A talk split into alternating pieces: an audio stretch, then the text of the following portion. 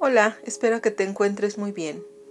A veces sucede que cuando queremos que todo vaya bien, cuando queremos tener el control de algo, cuando tenemos la expectativa de algo o en nuestra mente hemos generado un esquema, pareciera que todo, y incluso lo, expresamos, eh, es como si todos se hubieran puesto de acuerdo o todo hubiera confabulado para que esto estuviera mal. Y es que realmente cuando intentamos eh, tener todo en control, es una carrera contra algo que es muy posible que no suceda. Por otro lado, cuando soltamos todo, y nos desentendemos absolutamente, también sucede algo muy similar. Eh, dejamos cosas importantes de lado y así. Aquí lo, importante es tener la conciencia de que lo que tenemos que enseñar, más que a hacer perfecta, es a ser flexible, es a nuestra mente y a nuestra percepción de la realidad y cómo la estamos gestionando ya vemos que tenemos que gestionar nuestro mundo interno, nuestras emociones, nuestro pasado, nuestra expectativa del futuro, estar en el presente, pero a veces decimos, ¿cómo le hago, no? Sí quiero, pero no sé cómo. Eh, la presencia mental es algo que cuando lo empezamos a trabajar pareciera imposible. Me siento a meditar y es cuando más parece que pienso. Quiero estar tranquila y mi mente no se queda en paz. De verdad, quiero respirar, pero siento agobio. Pasa a veces, ¿no? Pasa a veces. Nuestra mente es un es un es un sistema, un mecanismo algo necio. Nuestra mente es muy obstinada y necia y complicada. Nuestra mente está mm, funciona, está eh, teniendo todas las posibilidades que se desarrollan, pero también tiene la capacidad de, por ejemplo, rellenar espacios en recuerdos eh, que no están completos, rellenar la, la mente en la expectativa que todavía no es realidad. Y se obstina, se obstina a que esa realidad es verdad. Es como cuando perdemos algo, te ha pasado que a veces eh, no encuentras algo, no sé, tus lentes, una pluma, y de pronto dices, es que la dejé mis lentes aquí, ¿no? Y preguntas, oye, ¿viste mis lentes? No, oye, ¿viste mis lentes? No. Es que estoy segura que los dejé aquí. Y, y empiezas a crear una historia. Caminé, mira, caminé, tocaron la puerta, dejé los lentes en la mesa, fui a abrir y ahora que los busco no están en la mesa. Y aseguramos que esa verdad es la verdad. ¿Te ha pasado? Y después, no sé, alguien en la casa, un hijo, una hija, alguien que vive con nosotros, nos dice, mira, y tú, ¿dónde estaban mis lentes? Y nos dicen, los dejaste en el baño. Y tú, no, no puede ser, seguro alguien los movió. Aseguramos tanto esa, esa verdad nuestra porque la mente rellena un espacio y después lo, lo solda lo solidifica porque la mente busca es esta continuidad de una historia. Incluso hay veces que ni siquiera logramos hilar cómo fue que llevamos los lentes al baño y seguimos asegurando que los dejamos en la mesa. Y nos dicen, mira, es que cuando nos fuimos tú eres la única que se quedó en casa. Y tú fuiste la primera que regresó. Yo vengo entrando y lo primero que me dices es que no están tus lentes. Entro al baño a lavarme las manos y los veo ahí es seguro que tú los moviste. No, yo no los moví, seguro fue uno de ustedes, ¿no? Es este, es este, es esta necedad y esta complicación. ¿Por qué hace eso la mente? Pues la mente hace eso para, como te decía, soldar su historia, solidificarla, pero al mismo tiempo eh, sentirse salvo, ¿ok? Entre otras cosas. Eh, y entonces cuando nosotros queremos educar a nuestra mente, cuando nosotros queremos ponerla en, donde la queremos, a veces pareciera que se está negando, totalmente negada a hacerlo. pareciera que la estamos forzando a que se comporte de una u otra forma y obviamente ella se resiste. Imagina o piensa en un niño, un hijo adolescente, un ciudadano que siempre ha hecho lo que quiere. De pronto, un día se le dan reglas, se le dan pautas de conducta, se le da una forma de conducirse. Obviamente, al inicio habrá resistencia, habrá rebeldía. De hecho, parecerá peor hijo o peor ciudadano o peor persona que cuando no tenía esas reglas. Solo es parte de la resistencia que se ve. Esta, resistencia, insisto, desde nuestro proceso mental, pues es un, es un impulso de, mm, de sobrevivencia y de habitualidad. Y entonces cuando más queremos que nuestra mente esté tranquila y enfocada en el presente, pues más se agita. Y pareciera como si algo afuera tuviera el control de nosotros. Se apodera y nos lleva, nos lleva, nos lleva y nos lleva lejos. Eh, ese algo pareciera que está más allá de nuestro alcance. Y eso eso es lo que se convierte en nuestro momento de ansiedad.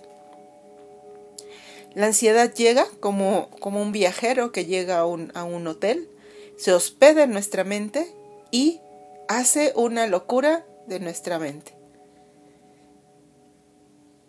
Ahí, su, su, su, su presencia eh, nos va convenciendo del por qué tiene que quedarse ahí y hacer lo que hace. Me explico. Imagínate una persona que llega a un hotel.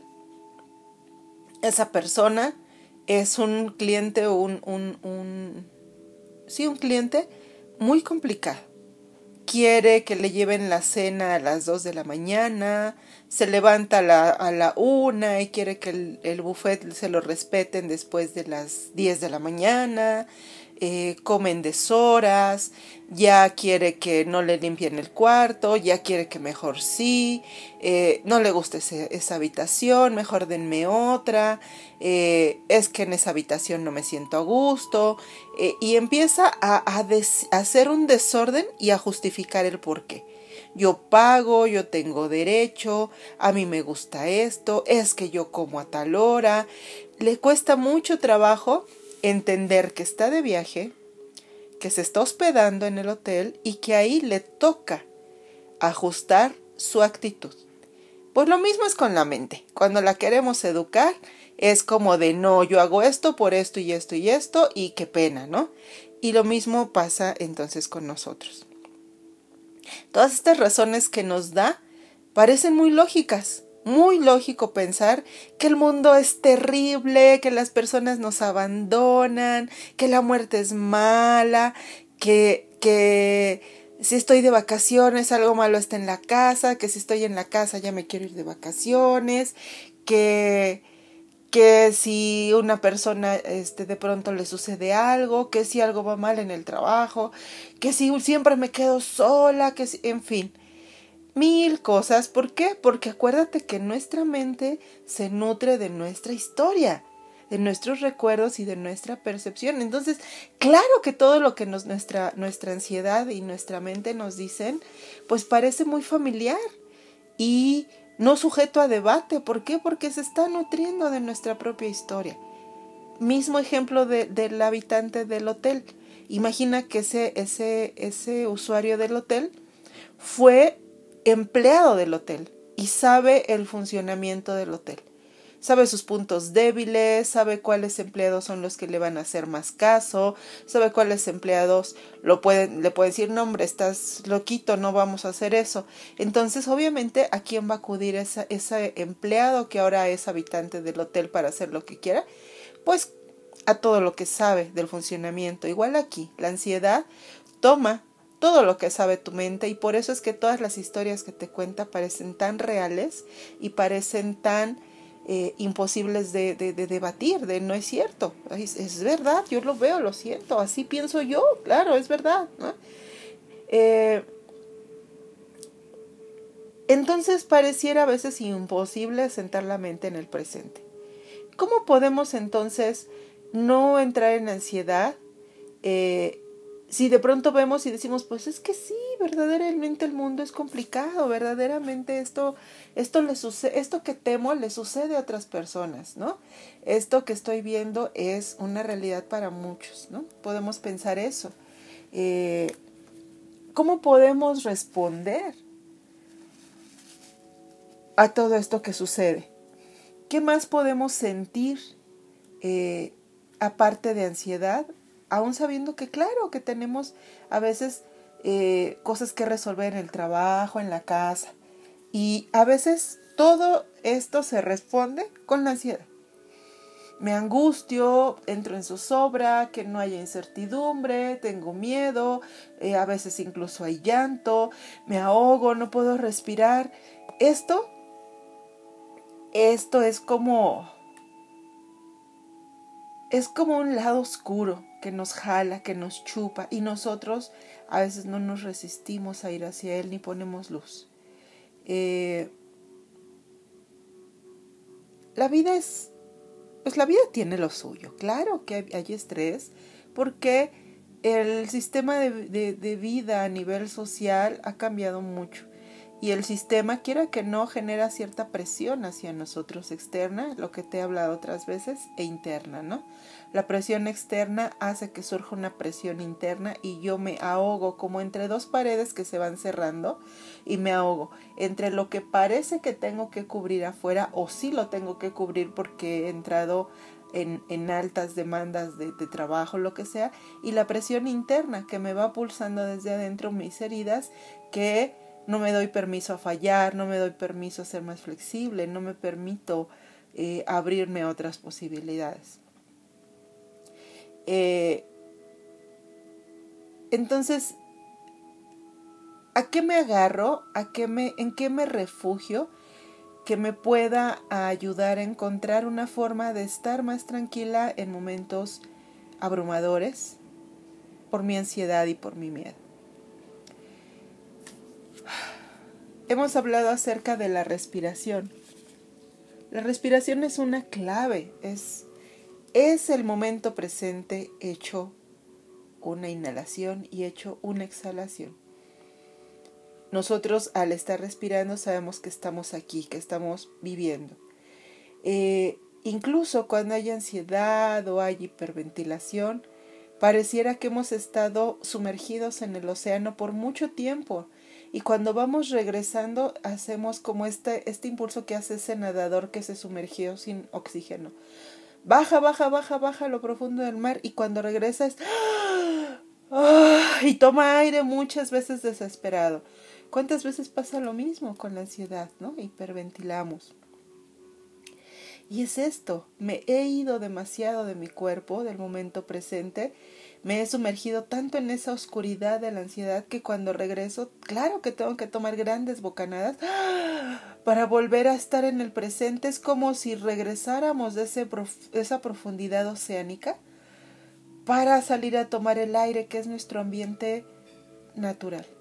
Y lo mismo sucede con la prisa, la ansiedad, la hiperventilación salgo del presente, me voy, me voy, me voy, me voy en pensamientos, me enredan, me parecen lógicos, no los debato, sigo, dejo que me agarren de la mano y lo sigo y lo sigo y lo sigo. Y cuando tengo que regresar en el momento presente, porque obviamente el cuerpo, el cerebro genera necesidad de aire, el corazón palpita, el pecho siente presión, claro. ¿Por qué? Porque nuestro cuerpo está diseñado para que vivamos en él. Y todo eso regresamos al momento presente y nos asusta. Hay un momento de descompensación entre que me fui y regreso. Y es también toda esta respuesta física que tenemos, que nos agobia sentirla también.